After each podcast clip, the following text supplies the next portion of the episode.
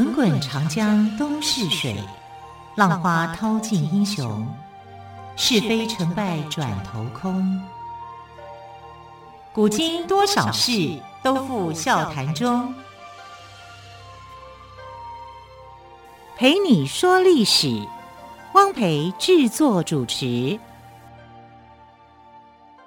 Hello，亲爱的朋友，我是汪培，很开心在台北广播电台开辟一个新的节目哦，叫做《陪你说历史》。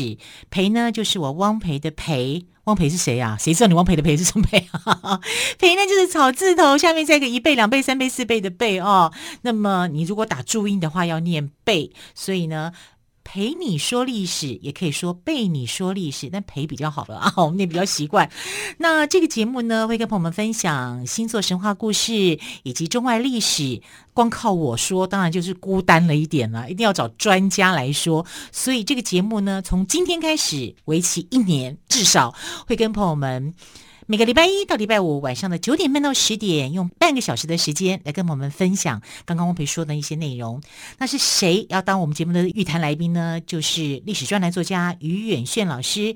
于老师你好，主持人好，听众朋友大家好，很高兴在这里跟大家空中相会。哎，今天很特别，今天是第一集耶。对，啊、对，亲爱的朋友们，刚过完三天的连续假期，来听听历史也是很舒服的一件事情。对啊，应该是。好，我记得主持节目很多年哦，很多朋友都很喜欢听于老师说历史故事之外，嗯、更爱听于老师说星座神话故事。那刚好今天是一月三号，我们看星座，这是属于摩羯座的日子。对，所以我们今天就来跟朋友们分享关于摩羯座的希腊神话故事，好吗？可以啊，没有问题啊。可是我身边很多摩羯座，我的感第一的印象就是很认真赚钱，嗯，很努力，嗯，然后很理性。很理性，啊，我不知道我的观察对不对了，因为每个人应该说人有百百种嘛，不能格式化，我们只能说我们用一个数据，一个大数据来看，感觉上比较多的摩羯座的朋友比较偏向这一方面，都是很认真努力工作赚钱的，会不会很害羞啊？害羞、内敛这样，哎，也有一点，对，像哈。那这个跟神话故事有关系吗？可能也是有关的。嗯、我们要先讲，就是说，呃，星座的话，整个天空啊，呃，大概划分出来有八十八个星座，嗯哼，其实不是十二个。啊，是八十八个，嗯、啊，在南半球、北半球还有黄道啊。所谓黄道就是太阳运行地球的轨迹，嗯、那这轨迹刚好是三百六十五天十二个月。所以，我们黄道吉日这四个字也不是随便乱说的哦。对，没错。哦，所以真的有黄道吉日这样的说法的哦。所以黄道十二宫啊，那、嗯、相对这里面啊就有十二个星座的产生。那呃，黄道十二宫里面啊，就是说西方的黄道十二宫哦，它不是从一月开始算的，它从三月。啊，就是说从白羊座啊，就从春分的时候开始算，所以算到摩羯座，像今天来讲啊，今天应该是冬天的第一个星座啊，这是冬天嘛，但所以它是冬天的一个星座的一个月份啊，这是非常特殊、比较不一样的一个习惯。而星座呢，它其实并不是这个呃，我们所讲的啊，就是好像就是希腊人的一个专长啊，这个其实反而是呃巴比伦人、埃及人，他们是对这个星象是比较有研究的。可是大家就喜欢用希腊的故事，因为希腊的故事啊，非常的多彩多姿，然后非常的好好玩又有趣啊，所以就变成说，哎，我们听到的好像整个星座的故事、星空的故事都跟希腊有关，直觉上就会觉得好像星座是这个呃希腊啊他所发明的，其实并不是，只是说用他的这个希腊的故事。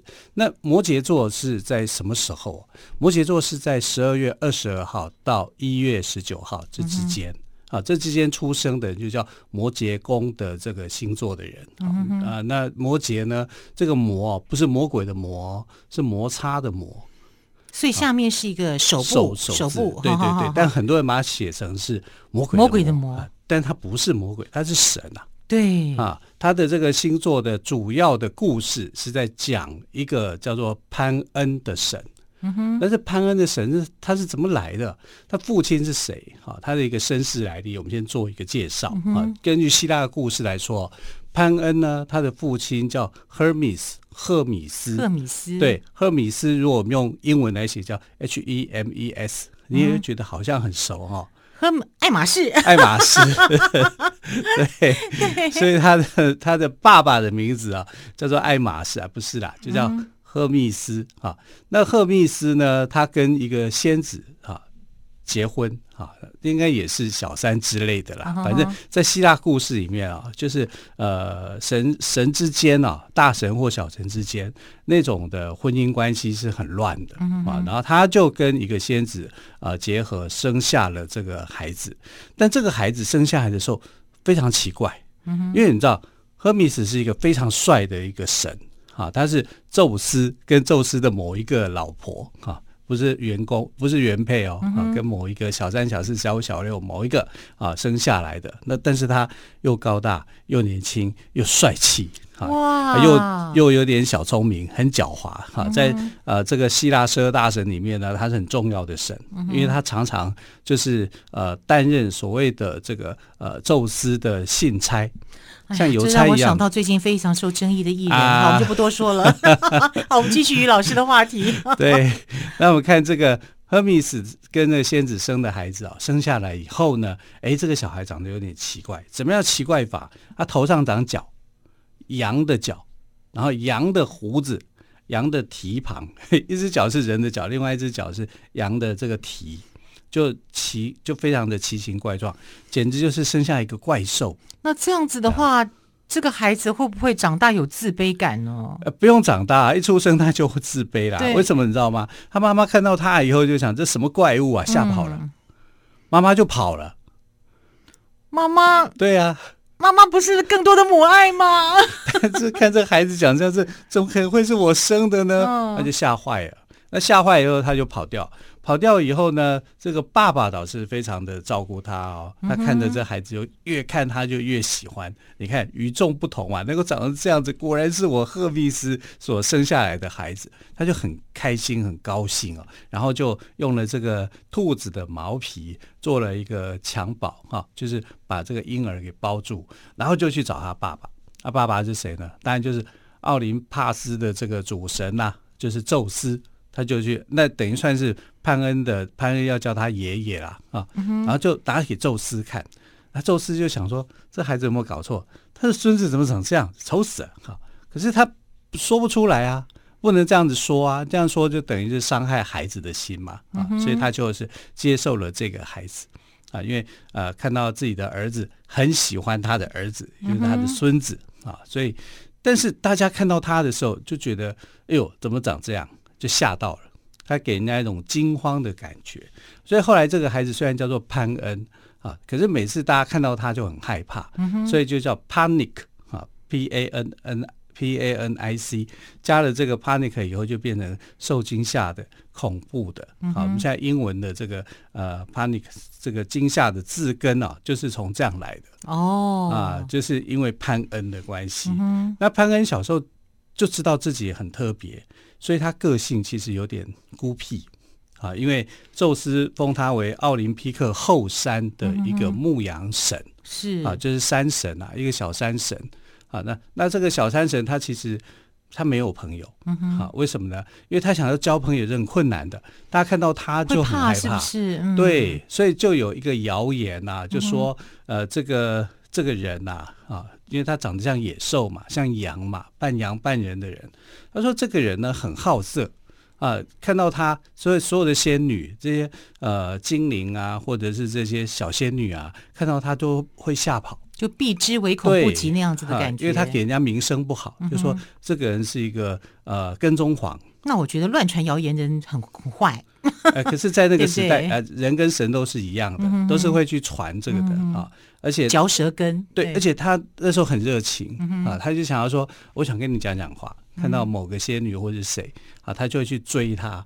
那追她的人心里头就会很害怕，就说你这个人，你想要做什么？你长得你长成这样，可是你看他的身世是很好的，他爸爸是赫米斯，他的爷爷是宙斯。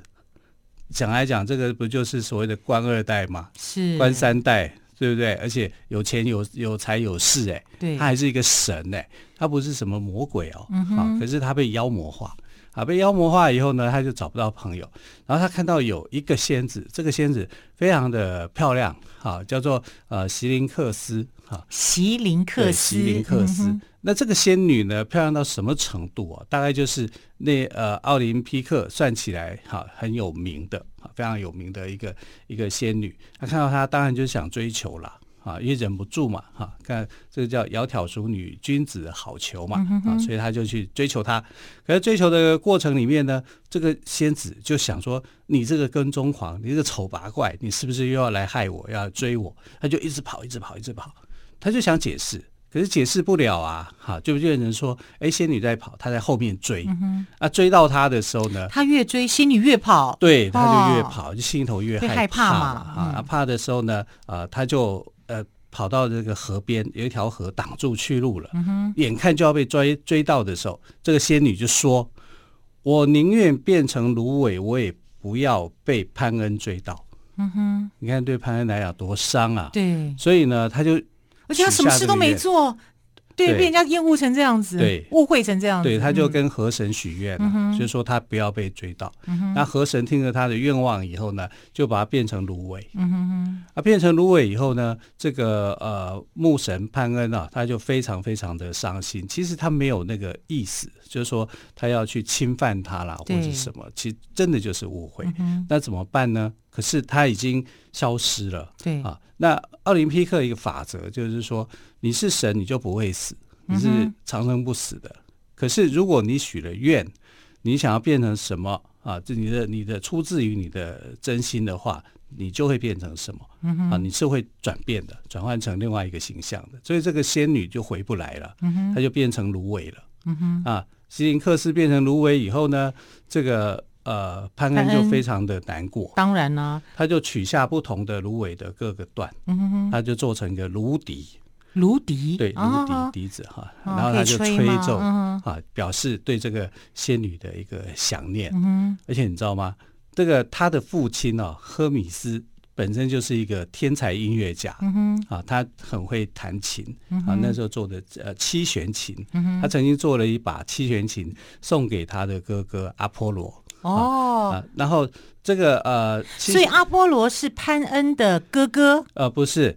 这个赫米斯的哥哥是阿波罗，啊、哦，所以他又比比阿波罗小一辈，是是是。那他等于是第三代的，第三代了，就宙斯算起来的话，第三代了啊。然后这呃，他因为想念他，他就做了这个芦笛，然后展现他的音乐功力，他的吹奏非常非常的好听，嗯、一点都不输给他的爸爸。爸爸嗯、哎，这是有音乐天分，对我就想到那个叫什么力宏的。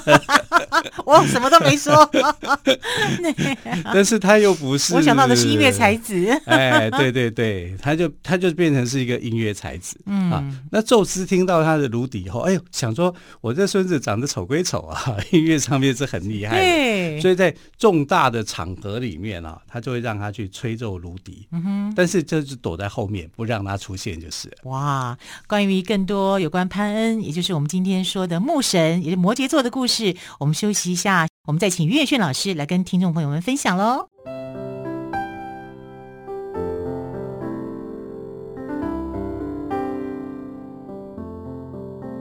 听见台北的声音，拥有颗热情的心，有爱与梦想的电台，台北广播。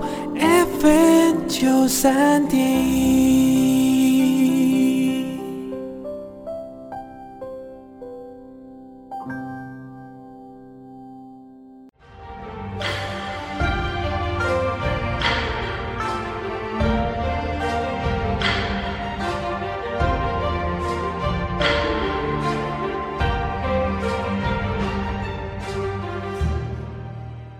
这里是台北广播电台为朋友们进行的节目是《陪你说历史》第一集，台北广播电台的播出哦。那么今天很开心为朋友们邀请到历史专栏作家，也就是我们今后节目的预谈来宾于远炫老师来跟朋友们分享。摩羯星座。为什么在这个时间要谈摩羯星座呢？因为今天一月三号刚好是属于摩羯座的季节。刚刚于老师也谈到了摩羯座的由来，谈到了牧神潘恩跟他的父亲，以及呃一些关于摩羯座的一些神话故事。我们再请于老师来帮我们做补充。于老师好。对，其实我们还没有讲到呃摩羯座的最精华的部分啊，摩羯座更精华的吗？对，只是在交代说潘恩他的一个身世来源。对，那摩羯座的产生啊，摩羯座的形状是上半身是羊的形状，对，下半身是鱼。它是上半身是羊，是下面是鱼。对对对，它的一个呃天空的一个画像是这样。嗯、根据这个星座的想象，它的想象图是这样。哦、可是为什么它是上半身是羊？那我们知道说，它一出生的时候就是羊角、羊胡须、羊皮的一个一个类似一个小怪物一样的一个形状。那个下半身为什么突然变成鱼了呢？啊，那是因为这个宙斯，也就是他的爷爷啊，就是非常欣赏他的这个音乐的才华，所以有事没事，对，吹芦笛啊，啊，有事没事就找他来当这个幕后的这个呃演奏家啊，啊，因为目前不能让大家看到，因为长得实在是太怪了哈、啊。那有一天呢，他们就在这个奥林匹克的后山附近的一个湖泊附近呢，去举行 party 啊，众神的娱乐。啊，都很开心嘛，对不对啊？然后自己的小孙子就来这个呃演奏芦笛。你知道演奏芦笛，他旁边还有一个弹竖琴的仙女啊，他喜欢这个仙女，喜欢很久了。然后但是又不敢去表达，因为只要一看到那个仙女就会吓跑啊，所以他有这样的一个忧虑，他就就在那边弹竖弹竖一个弹竖琴，一个弹芦笛，哈、啊，那这个演奏会非常的精彩。可是因为太精彩，大家听得太陶醉，结果来了一个怪物。这个怪物的名字叫做提风，你也可以，对，你也可以叫它叫做台风，因为它是一个非常厉害的一个怪物，是一个怪兽哈。是谁呢？它是这个呃盖亚哈，盖亚就是大地之母，大地之母啊，跟啊、呃、这个地狱之主所生下来的孩子，嗯、哼哼也就是他最小的孩子。那这个最小的孩子神通广大啊，甚至比宙斯还厉害。啊，连宙斯看到他都要这个畏惧三分，嗯，因为宙斯所使用的雷霆风暴啊，这些什么东西啊，啊，这个啊，提风都不怕，因为你看嘛，台风嘛，提风就是台风的意思嘛，台风的时候也有雷霆，也有风暴啊，所以他不不害怕这个。那所有的这些奥林匹克的神人怕他的，可是怎么办呢？大家看到提风来了，就赶快跑，要飞走，想办法就要跑。那跑不掉的，就跳到湖里面。那这个湖是备受诅咒的湖，就是如果你跳进去，你就会变成鱼。哦，那所以我这样推想的话，是不是这个潘恩他只跳了一半？所以他下半身才变成鱼，因为他潘恩长得很高大。哦，湖没那么高，刚好在他腰腰部的范围。对，他是为了要去救那个弹竖琴的仙女。哦，那个竖琴的仙女侠义心肠，他法力不够。好，我跟你讲，他法力不是那么高强，他就吓坏了啊，因为提丰来了，提丰抓到的话会被吃掉的啊，所以他就很就不知道该怎么办，他就杵在那里，杵在那里以后呢，这个潘恩就想说，我要去来一个英雄救美。啊，通常如果你很帅的话，大家就会觉得英雄救美应该的啦。嗯、你长得那么丑，这可能是一种骚扰的。可是那个情形之下，他就冲进去啊，就把这个弹竖琴的仙女啊，就是把她举高，嗯，因为不能碰到水，碰到水它变成鱼，嗯、啊，然后就往湖里面跑，嗯。为什么要往湖里面跑？因为连提风他都不敢靠近这个湖啊，所以湖是安全的，最危险的地方，也是最安全的地方。对啊，所以他就躲到湖里面去。所以呢，因为他高大。他的下半身是鱼，嗯，上半身还保持着这个羊的形状，原来的羊的形状。对，那这个羊跟半羊半鱼的这个造型呢，就叫做摩羯。摩羯啊，所以摩羯是这样来的哈。是，但它不是魔鬼的魔，它是摩擦的摩，嗯、啊。然后摩羯座就是啊鱼羊的一个形态出现的。然后宙斯就觉得说，哎，我这个孙子还不错嘛，哈。这宙斯的眼光总是跟其他不同啊，与众不同。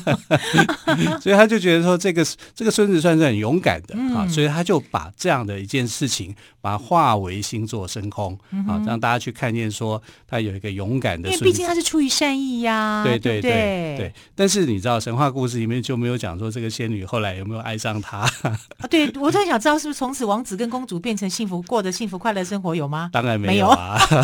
所以这个丑人丑，神仙丑也是一样啊。啊所以就令人难过。哎，真是拍名啊，对不对哈？所以这件事情以后呢？呃，一样，潘恩还是过着他那种消极的过日子的生活，嗯、他就在山里不开心，他非常的不开心啊。但是后来呢，他遇到了他的这个叔叔。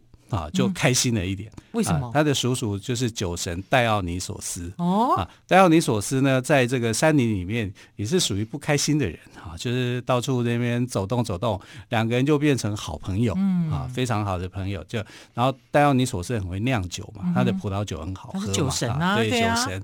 然后他又是非常有才华的，嗯、所以他旁边有一群的那种跟随者啊，所以呃，后来他就。呃，跟这个戴奥尼索斯就在一起，所以我们现在看到的一些希腊的这个呃名画啊画作里面哈、啊，就是后世在画的时候，画到戴奥尼索斯，也就会画到这个呃牧神潘恩。对，然后牧神潘恩呢，他的生日是什么时候？你知道吗？好，二月十五号。